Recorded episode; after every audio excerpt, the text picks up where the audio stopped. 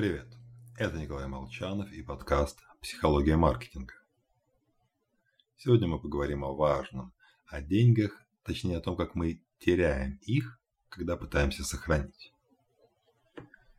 Итак, допустим, 10 лет назад мы отложили и надежно спрятали под подушку свою месячную зарплату. А сегодня настал великий день. Мы лезем под подушку, достаем деньги.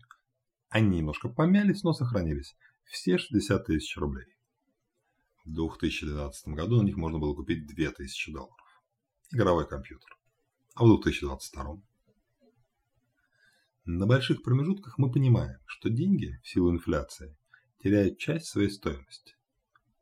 Но когда речь идет о периоде полгода в год, фиксируемся на номинальной стоимости. Забываем о снижении покупательской способности. Это еще в реальной жизни. Что же говорить о жизни виртуальной?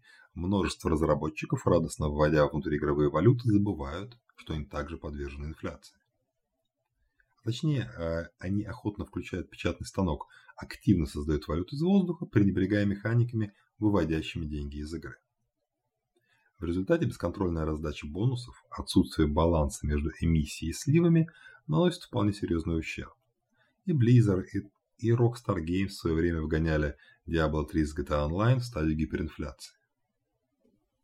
Верно и обратно. Разработчик обладает инсайдерской информацией. В числе первых может понять, что инфляция уже съела часть стоимости денег. Существование же Росстата или Центрального банка в играх обычно не предусмотрено. Поэтому можно воспользоваться незнанием игроков о начавшемся обесценивании валюты. К примеру, потратить на промо. Пользователи решат, что получили больше, чем в реальности дал разработчик.